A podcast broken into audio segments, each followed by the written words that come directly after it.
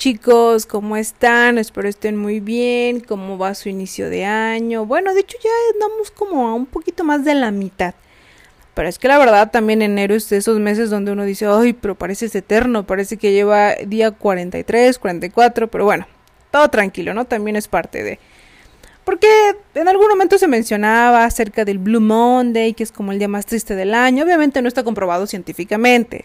un psicólogo hizo como este cálculo porque junta toda la parte de pues algunas compras, deudas, pagos, etc, etc. Pero pues también no permitan que los afecte ni que también su mente sea más poderosa y les diga y pues cómo tengan que sentirse. Entonces, tranquilos. Bueno, pues les voy a platicar acerca de el fin de semana pasado, que estuvo muy cool porque comencé con mi primera ponencia del año, así como mi primera invitación igual a un podcast por parte de un doctor. La verdad es que yo estoy fascinadísima con todo lo que sucede y con todo, pues día a día con lo que mejoramos. Para empezar, eh, no sé si ustedes lo saben, pero yo pertenezco a la MENF. La MENF es la Asociación Mexicana de Estudiantes en Enfermería. De hecho, hay una MENF en cada estado de la República, entonces si a ustedes les interesa pertenecer a una MENF, eh, siempre como que buscan en Facebook en las páginas a MENF Veracruz, Puebla, Tlaxcala, y pues vean, estén pendientes de la convocatoria porque es muy importante siempre pertenecer a una asociación porque la MENF se encarga de eliminar estas barreras entre escuelas, entre estudiantes y generar pues una comunidad donde haya ponencias, investigación, eh, voluntariado, o sea, de verdad chicos, es muy importante y creo que es de las mejores propuestas. Y aparte pues eh, es un proyecto que George eh, lanzó y también muy feliz de que George fuera el fundador de AMENF y tener el gusto de conocerlo personalmente porque es un crack de la enfermería este niño, de verdad vale muchísimo, muchísimo él. O sea, es oro, en persona George. Entonces, AMENF Veracruz me había hecho la invitación de tener una ponencia para el 13 de enero con el tema de innovaciones en el lavado de manos. Entonces, eh, ya, digamos, previo, el año pasado me habían invitado a dar esa ponencia, pero por cuestiones de la especialidad, pues les digo, no podemos faltar, pues tuve que rechazar la invitación y ya no me fue posible asistir. Y pues me dio tristeza porque el tema ya lo tenía, eh, ya eh, la profesora Irian lo había revisado, habíamos dado como el visto bueno y como yo dije rayos, pues como que me quedé con ganas de llevarlo pues a ese nivel, ¿no? De presentarlo frente a ponentes. Entonces, cuando a Veracruz me hace la invitación, automáticamente pensé, ya sé qué voy a hablar, ya sé de qué voy a hablar. Y le dije, de hecho, ya tengo un tema preparado, entonces va a ser innovaciones en el lavado de manos. Y obviamente me sorprendió muchísimo cuando me dijeron, ah, y es que de hecho tenemos como que una información extra. Va a ser la primera ponencia a nivel nacional del año con la que vamos a arrancar en Amenfi. Yo, ¡Ah! No puede ser, yo más feliz porque dije, no puede ser, voy a hacer la primera, la primera ponencia de todo el año de AMENF. AMENF tiene ponencias todos los fines de semana, entre semana, chicos, de verdad. Somos una asociación que buscamos la innovación, el conocimiento y pues sin duda siempre inscríbanse a las ponencias porque esto también genera más impacto entre nosotros, entre estudiantes y pues al final del día los ponentes son licenciados en enfermería, especialistas con maestría, con doctorado, nutriólogos, psicólogos, sin duda expertos en tema. Entonces, cuando eh, me enteré, yo como que todavía aún más fascinada de saber de, ay, no puede ser, qué honor, qué privilegio que yo comience, que casi casi dé el banderazo para todas las ponencias que Amenfi va a desarrollar o que desarrolla más bien a lo largo del año. Entonces a mí también me emociona mucho que otras sedes, eh, aparte de Ciudad de México, pues me inviten a, a dar esas ponencias, ¿no? Eh, muchos ya como que conocen mi contenido, ubican mi trabajo, entonces eso es aún más eh, de verdad gratificante porque es de vean, o sea, hay que apoyarnos entre colegas y vean lo que está logrando nuestra colega que es enfermera, que está estudiando la especialidad, tal vez una maestría, está haciendo un diplomado, o sea, yo siempre he dicho, hay que festejar los logros de nosotros, entre nosotros y para nosotros.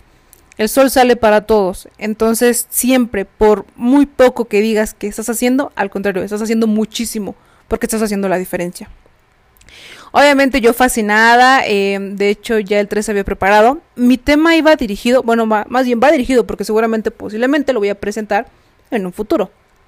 Eh, acerca de la innovación del lavado de manos. Muchos de nosotros conocemos la higiene de manos con agua y jabón y alcohol gel, duración, paso 1 o 2, ¿no? Pero esta ponencia iba dirigida, o va más bien relacionada, a la parte de la higiene de manos quirúrgica, eh, el uso sin cepillo y con cepillo. Entonces aquí va algo muy importante. Nosotros debemos desarrollar ese, ese buen ojo clínico, así como ese buen juicio clínico al momento de desarrollar nuestras actividades. Cuando yo comencé a desarrollar este tema me sorprendió mucho porque en mi sede donde yo estudié la especialidad, el G. González, hace más de 20 años que no se utiliza el cepillo. Y se me hace algo fascinante porque pues la profesora Irian me explicó exactamente cómo fue la revisión de la literatura y la eliminación y obviamente al contrario, se vieron beneficiados al eliminar este cepillo. Eh, obviamente insumos pues ya no eran necesarios, costos hospitalarios disminuyen, hay una, eh, hay una disminución en dermatitis porque ya no estás constantemente eh, lastimando tu piel. Entonces son más beneficios que, que no utilizar el cepillo que utilizarlo. Entonces, igual se hizo una revisión de la literatura donde se buscaron diferentes artículos donde realizaban esta investigación con sujetos de investigación, principalmente el personal médico, enfermeras, eh, internos, residentes, y no había como esa diferencia de utilizar cepillo a no. O sea, los microorganismos están ahí. Entonces, si uno hace una buena higiene de manos, se va a encargar pues de retirar esa, esas, esas bacterias o microorganismos que están de forma transitoria, ¿no? En nuestra piel. Y obviamente así prevenir infección en sitio quirúrgico. Y en varios de los artículos señala esto, que al final del día no se vio que si utiliza cepillo quiere decir que hay menos microorganismos. No, de hecho el resultado fue el mismo. Pero lo que sí se observó es que al utilizar el cepillo generaba dermatitis o laceración en la piel del personal por la constante fricción que se realiza. Y muchas veces lo vemos. Quienes estamos en quirófano o hemos rotado o hecho prácticas, a veces llegan servicios donde haces dos cirugías o tienes que participar hasta en tres cirugías. Y es utilizar tres veces el cepillo. En algún momento yo les preguntaba, eh, yo roté por eh, ciertos hospitales regionales, entonces se utilizaba un cepillo súper rígido con cerdas muy gruesas, entonces era muy lastimoso. A diferencia cuando ya roté en algunos institutos, el cepillo era pues un poquito, digamos, más flexible, con cierta esponja y antiséptico ya desechable, las cerdas eran un poco más suaves y tenía como una palilla para retirar pues la, los microorganismos de las uñas. Entonces también pues al final del día es un, es un gasto pues de insumos y el primero del cepillo que era totalmente rígido y con cerdas muy gruesas, pues eso se reutilizaban, por así decirlo, se volvían a esterilizar, entonces yo decía, oh, ¿cuántas veces no pasó por ese proceso, no? O sea, ¿cuándo ya consideras que algo ya no es eh, factible para generar una esterilización? ¿En qué momento te dice el empaque o la envoltura tantas veces o, o, tanto tiempo puede permanecer? De hecho, qué buena pregunta, ahorita como que estaría bueno saber eso. Entonces les explicaba en la ponencia que eh, cuántos, de, cuántos de ellos, porque la mayoría eran estudiantes o pasantes, habían estado o habían rotado o están rotando en hospitales donde aún se utiliza el cepillo, ¿no? Y obviamente era de sí, no. De hecho, yo no conozco algún hospital donde no se utilice. Y había quien decía, de hecho, yo sí conozco este hospitales donde ya no se utiliza. Entonces, esto me llevó a hacer una encuesta en Instagram.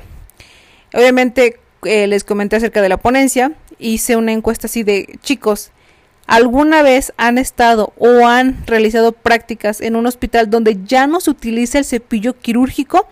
La verdad me sorprendió mucho los resultados, porque yo hubiera pensado que el porcentaje iba a ser poco, que la mayoría pues siempre utilizó cepillo. Y de hecho me sorprendió porque los resultados fueron que el 57% de mis seguidores sí conoce hospitales donde ya no se utiliza el cepillo versus el 47, creo que 43 todavía, o sea, solamente conoce cepillo.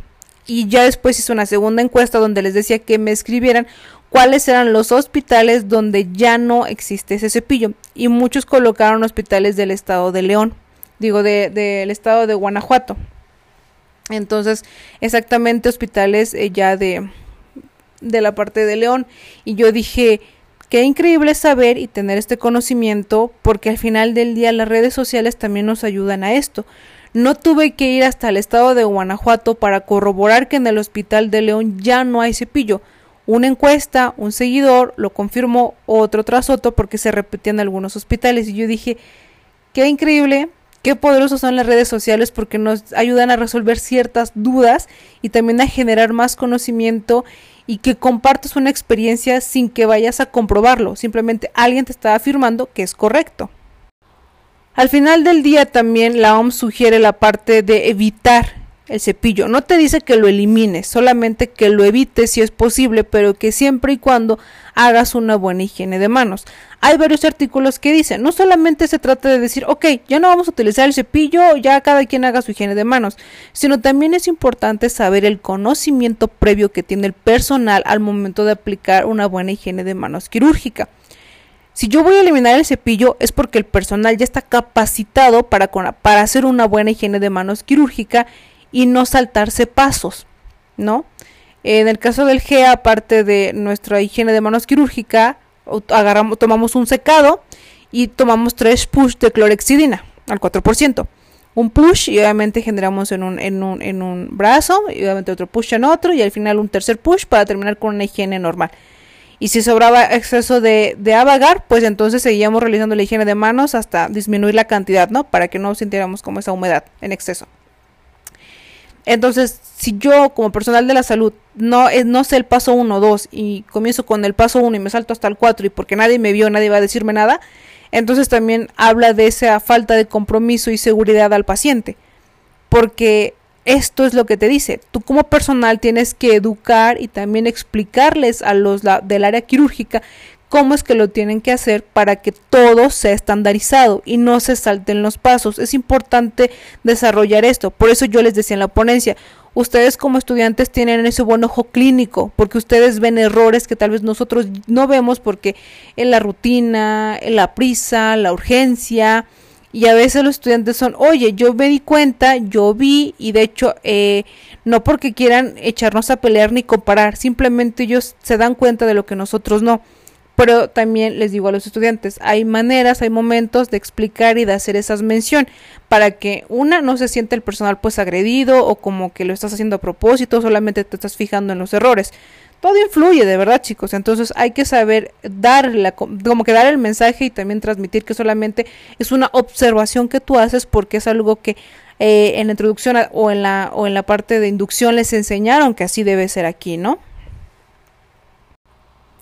Y pues yo feliz de estar explicándoles los temas, la bibliografía, las recomendaciones, eh, de que eliminen por favor pulseras, anillos, cualquier tipo de alhaja una vez que entren al quirófano, hasta pasadores, eh, todo artículo que puedas que pueda caer si pueda contaminar tu mesa, riñón, mesa mayo o hasta la parte de sitio quirúrgico. Y a veces sucede que, les digo, los estudiantes son muy observadores y tal vez no lo hacen con la intención de decir por qué ella sí, por qué no. Pero yo le he dicho, si bien, si salen de casa, pues adelante, ¿no? O sea, nadie les dice que no se coloquen a lo que les guste y que los haga sentir pues cómodos o agradables. Pero una vez que llegas al quirófano, sí es deshacerte de todo, de todo absolutamente, ¿no? Porque al final del día es la seguridad del paciente lo primordial. Y después de ahí, obviamente, también cuidarnos entre nosotros y pues siempre observar. Yo lo he comentado en algún momento. A mí algo que me, por ejemplo, me causa mucho conflicto es eh, el gorro, cuando el gorro lo tienen como a la mitad del cabello. Ay, no, no, no, me da como una ansiedad, como de, ay, que se por lo que proviene ese gorro, por favor, porque se va a caer en cualquier momento. Y les digo, son cosas que poco a poco uno se da cuenta y hay que pues mejorarlas, decir comentarios de retroalimentación, ¿no? Sobre todo pues también les digo con táctica porque todos tenemos personalidades diferentes y puede que tú lo dices con la mejor disposición, pero la otra persona se siente agredida por tu comentario, entonces hay que ser muy cuidadosos.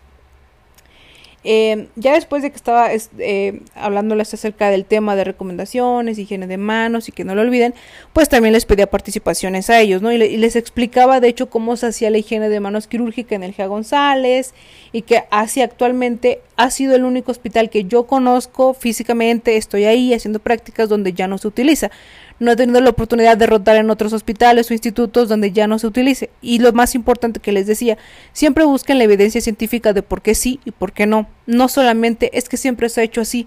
Creo que ya no es válido repetir esa frase. En algún momento le, les decía ustedes, siempre tienen que generar la pregunta y no con el afán de pues de controversia, sino de que yo quiero saberlo, porque necesito conocer, me gustaría y por eso pregunté, porque sí, por qué no. Y también pues esa es como ese punto de debatir entre profesionales, no pelear, sino de debatir y tener esa plática amena de, oye, qué bueno que tú te estás fijando, qué bueno que tú me estás preguntando, porque también eso me obliga a mí a estudiar y responderte si realmente es lo que tú necesitas o querías saber. Me la pasé increíble, de verdad. Eh, el dar ponencias es algo que a mí me gusta mucho, que ya llevo desarrollando varios años de hecho, no pensé que llegara un punto de mi vida donde me llegaran invitaciones para, para ponencias. A veces uno tiene ese síndrome del impostor y a veces cruelmente pienso, ¿qué tengo yo que, que me invitan, no? O, ¿por qué yo si no soy la super experta? Y no debemos ser tan crueles con nosotros mismos, no debemos ser tan duros con nosotros mismos. La oportunidad la enviaron a un mensaje a ti, a un colega, oye, pues muchas felicidades y vieron algo en ti, eso está claro y por eso te eligieron a ti y no a alguien más, por eso te eh, están ofertando esta ponencia en este lugar, es más, quieren que vayas a este estado, por favor, y eso debemos agradecerlo. A veces todavía por nuestra corta trayectoria pensamos que son cosas imposibles o que no nos llegarían a suceder. Pero pues dicho y hecho, sí se puede chicos. Entonces siempre también confíen. Y tip que siempre les digo, tú tú eres el, eh, el ponente, tú vas a estar al frente de todo un público, entonces nadie sabe más que tú. Tú eres el que tienes el dominio total del tema. Tienes que creértela, siempre, siempre, siempre para que puedas mejorar. Y pues también obviamente ya después les daré algunos tips de recomendaciones si es que les toca dar un tema, una ponencia. Igual díganme en los comentarios si les interesaría. Por ejemplo, algo como de qué es lo que yo hago para como que no tener tantos nervios, prepararme, cómo preparo un tema, cuáles son los puntos clave, qué, qué herramientas utilizo y pues demás. Ya después de ahí, pues eh, me despedí de ellos. De hecho, les dije, ay, pues prendan sus cámaras, voy a grabar una historia voy a subirla a mi Instagram para que aquí pues vean que estamos dando una ponencia, que ya está, ya comenzó a MEF a realizar eh, esta parte de sesiones académicas, informativas y pues también ellos de que, ay, aquí saludando, voy a salir, pues también me da muchísimo gusto porque al final del día es entablar conversación con personas que tal vez les digo, no las conozco físicamente o personalmente, tengo el gusto, pero al menos ya está, yo estuve en una ponencia, ya te escuché. Y dicho y hecho, porque a los días eh, la profesora Irian, que valoró mi, mi, ponencia y me dijo algunos puntos para mejorarla, para pulirla, me dice, oye, ¿qué crees? Eh, tengo un, un, un estudiante que me envió un comentario de que estuvo en tu ponencia el día 13 de junio y pues que le gustó y mencionó acerca de que hablaste de mi artículo. Y yo así de no maestra es que yo súper fan como mil veces diciéndoles pero lean este artículo pero por favor busquen este artículo porque este es el bueno este es el que está completo el que tiene todo y yo siempre he sido así cuando me gusta algo cuando un artículo de verdad veo todo el potencial que tiene trato de citarlo todas las veces posible, siempre, siempre para que a más personas llegue, para que el artículo se vuelva popular, para que se den cuenta de la evidencia que hay detrás y que no solamente es decir, es que siempre ha sido así, no, discúlpame, pero es que tal colaborador, tales autores, tal revista, tal biografía, eh, se encargó de decir porque demostró basado en y realizó un experimento A y la muestra fue de tanto y al final conclusiones y discusiones. Entonces también eso es un hábito que hay que tener, el comenzar a leer artículos, el saber eh, interpretarlos y al final tener una opinión de lo que acabas de leer. Y pues así fue la primera ponencia que hice este año. Eh, yo tengo un reto, decreto, quiero tener al menos una ponencia por mes. Si llego a tener más de dos ponencias o tres en un mes, yo voy a ser la más feliz del mundo mundial. Eh, entonces, pues, ay, ya tengo nervios porque de hecho ya tengo otra ponencia en puerta para febrero, tengo otra ponencia en marzo, si me lo permite la residencia. También por los horarios es importante pues conocer estas posibilidades porque les digo, también cuando uno elige una opción a titulación, pues gana una, pero también pierde otra, sacrifica una cosa, pero también sabe que en un futuro pues eso se va a valorar mucho. Entonces, pues poco a poco, pero pues ya de hecho la de febrero ya se está preparando. Es acerca de un congreso iberoamericano acerca de divulgación científica. Me invitaron, soy la primera enfermera. Entonces yo estoy así como de sí yo encantada de llevar la batuta, de verdad, chicos. Yo soy de las personas que digo, mira, yo una vez que piso me encargo de que comience a, recomendar, oye, invita a tal, pregúntale a tal, dile por favor a ella, a él, mira que vas a aprender mucho. Yo soy de las, de las personas que me gusta ser pionera en lo que hago, porque ya conozco y sé el trabajo de los demás creadores de contenido y digamos que tengo ese esa parte de ser como cazatalento donde sí aplicaría y donde quedaría perfecto para. Bueno, eso considero yo, ¿no? También es, es poco, pero es trabajo honrado. Y pues ya de ahí en marzo también tengo otra invitación, pero aún no quiero adelantar nada. Primero quiero que sea algo seguro, porque pues de hecho todavía no he preparado esa ponencia. Primero quiero preguntar como de maestra Miriam si me, va a dar permisito de poder realizar eso. Entonces pues todo con calma, todo tranqui, pero pues también ya hay una invitación para marzo, entonces ya voy a trabajar en esa ponencia en estos días para apurarme y que pues no me agarren las prisas. Después de ahí, el, el eso fue el sábado, ¿no? Y el domingo tenía una invitación que me llegó del año pasado que se me hizo algo totalmente en shock porque yo dije, ¿cómo yo? ¿Por qué? Y les digo, a veces tenemos el síndrome del impostor súper cañón porque no confiamos en nosotros, porque no creemos en nuestra capacidad, dudamos muchas veces y eso de verdad nos pasa. Aunque ustedes me vean en los videos y digan, no, pues súper segura, confiada, conocimiento, chicos, aún así yo me falta mucho por aprender, soy muy inexperta en algunos temas, en algunas cosas, porque me he dedicado a dos áreas importantes, que es investigación y, la parte quirúrgica, a desarrollar toda esa línea. Entonces yo también sé mis conocimientos, pero también conozco mis debilidades. Y pues ahí va para no hacerles el cuento largo. Eh, el doctor Juan Carlos es anestesiólogo, está radicando en, el estado de Guadalajara y, perdón, en el estado, ay, estoy casada yo con las capitales, en el estado de Jalisco, en la capital Guadalajara. No sé qué me pasa, pero estoy confundiendo, tal vez la hora, no lo sé chicos, pero ya es medianoche y estoy grabando apenas.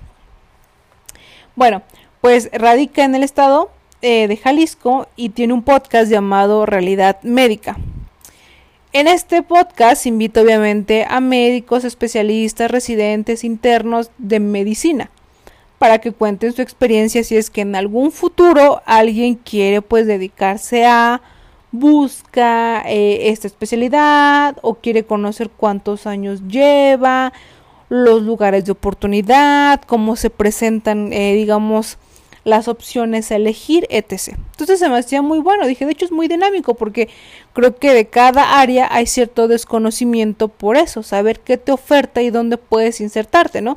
¿Cuántos de ustedes saben que puedes hacer especialidades no solamente en la UNAM de enfermería, sino también en universidades privadas como la UPAEP, eh, la UAP? También están las universidades públicas como la UAM, el POLI, si tienen o no maestrías, duraciones, tiempo, costo-beneficio. No todos lo sabemos, a menos que realmente la hayas hecho ahí, tienes la información pues como certera y fidedigna. Entonces un día me llega un, mensaje así, papá, papá, papá, mi Instagram. Y yo dije, ¿qué será? ¿Qué será? Y pues era una invitación del doctor Juan Carlos de, hola, ¿qué tal? Me gustaría invitarte a mi podcast. Voy a ir a grabar a Ciudad de México, no tenemos una enfermera, quiero que seas tú. Y yo así de, ¡Oh! ¿cómo que yo? O sea, yo fascinada. Yo soy fan de los podcasts, soy fan de que me inviten a, los podcasts porque me encanta platicar, me encanta contar y siempre trato de que cada vez que me inviten contar algo diferente que no conté en otro podcast o que no me preguntaron, ¿no?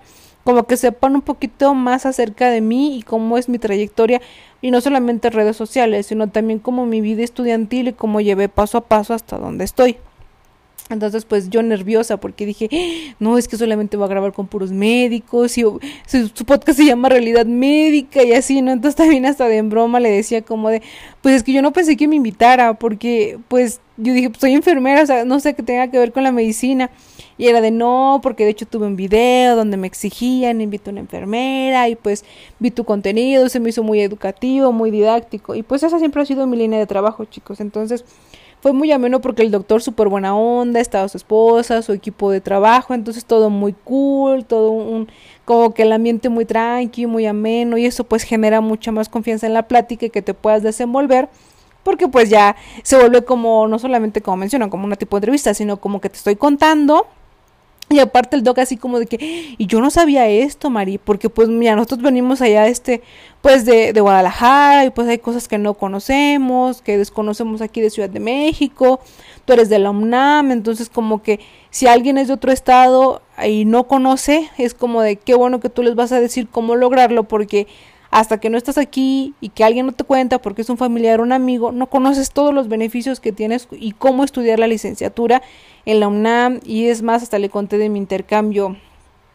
estudiantil, cómo es este proceso y que obviamente puedes realizarlo, de las especialidades de la UNAM, que son tantas y que hasta hacemos residencia. Entonces quedó, ¿cómo? ¿Ustedes hacen residencia?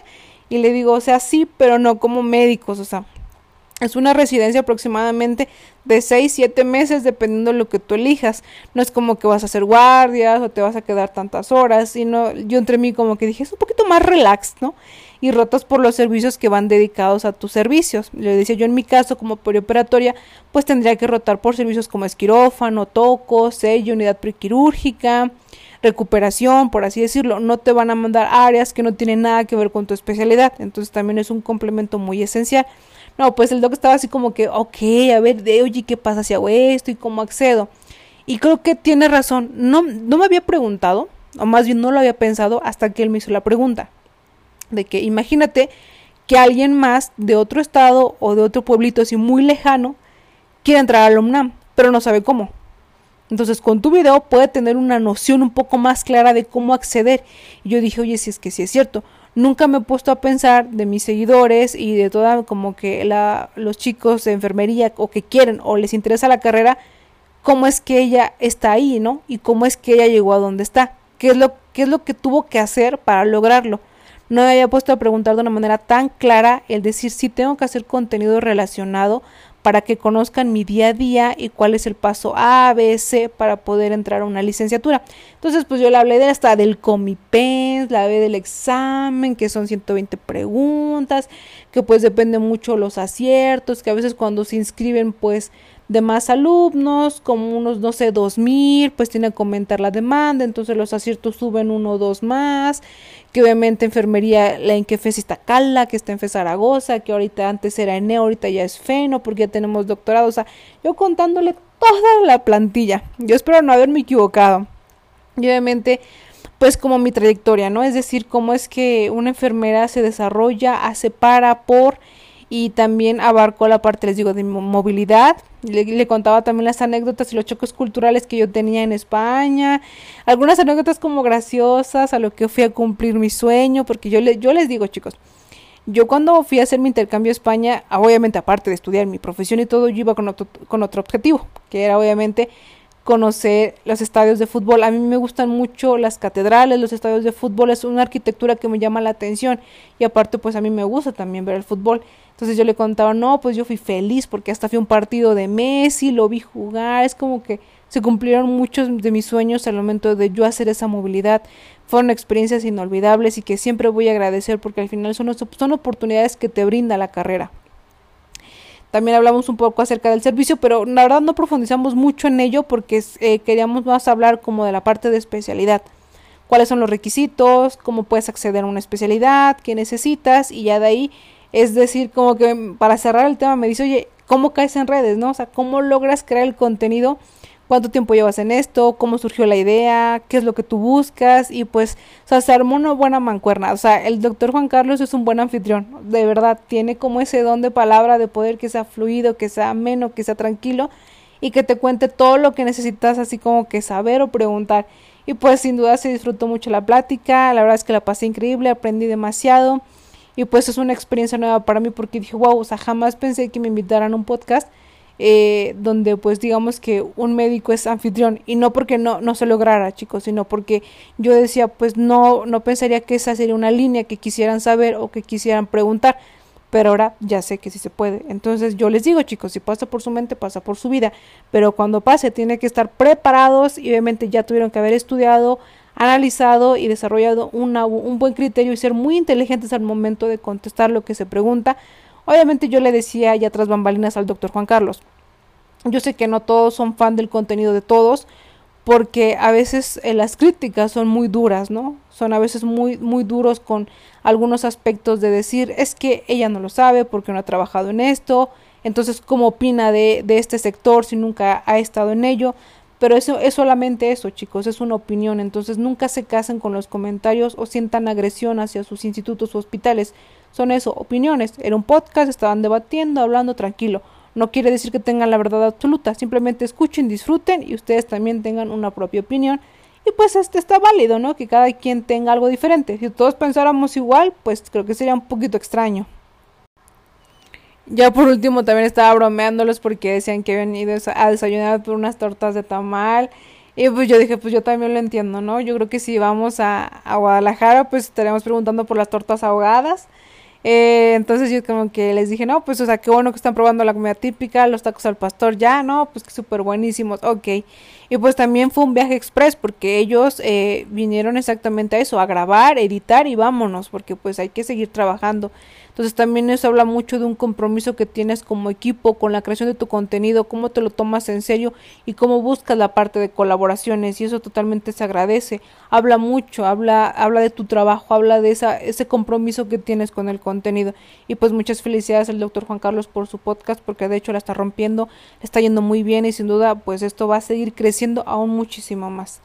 Y pues ya de ahí, pues les digo, eso fue un fin de semana, la verdad es que súper movido porque tenía que hacer una cosa y también otra y al final del día, pues eh, hay que planear muy bien tiempos, horarios y agendas para que puedas disfrutar muy bien tus días. Ya la verdad es que fue un fin de semana el pasado que me la pasé increíble. Yo dije, ¿qué crecimiento personal uno puede tener en menos de 48 horas? O sea, la pasas increíble, aprendes demasiado y pues sigues generando conocimiento. Y pues sin duda ya en un siguiente episodio pues les contaré de qué va la siguiente ponencia en febrero. Les contaré acerca de un diplomado que voy a empezar en suturas quirúrgicas y, cirugía general que voy a tomar y obviamente porque también importante lo que yo les decía, tres cosas en las que yo siempre voy a invertir, mi, mi salud, mi educación y mi alimentación. Es una filosofía de vida que estoy adoptando eh, desde el año pasado también es válido que nosotros con el paso del tiempo cambiemos ese chip y digamos, ok, quiero algo diferente. Pero si quiero algo diferente en mi vida, tengo que comenzar a cambiar en mi mentalidad y en mi manera de hacer y querer las cosas. A veces también yo tengo esos pensamientos donde me frustro, tengo un, conflicto interno conmigo misma de qué estás haciendo, por qué lo estás haciendo, cuál es el fin, cuál es el objetivo. Pero cuando las oportunidades se presentan de verdad es de crecimiento y aprovechen muy bien, sean muy sabios, mediten muy bien y vean el paso que han recorrido hasta el día de hoy. Y pues sin duda, ahí va otro episodio más. Muchas gracias por escucharme, por estar al pendiente de cada episodio y pues sin duda ya nos veremos nos escucharemos en un próximo.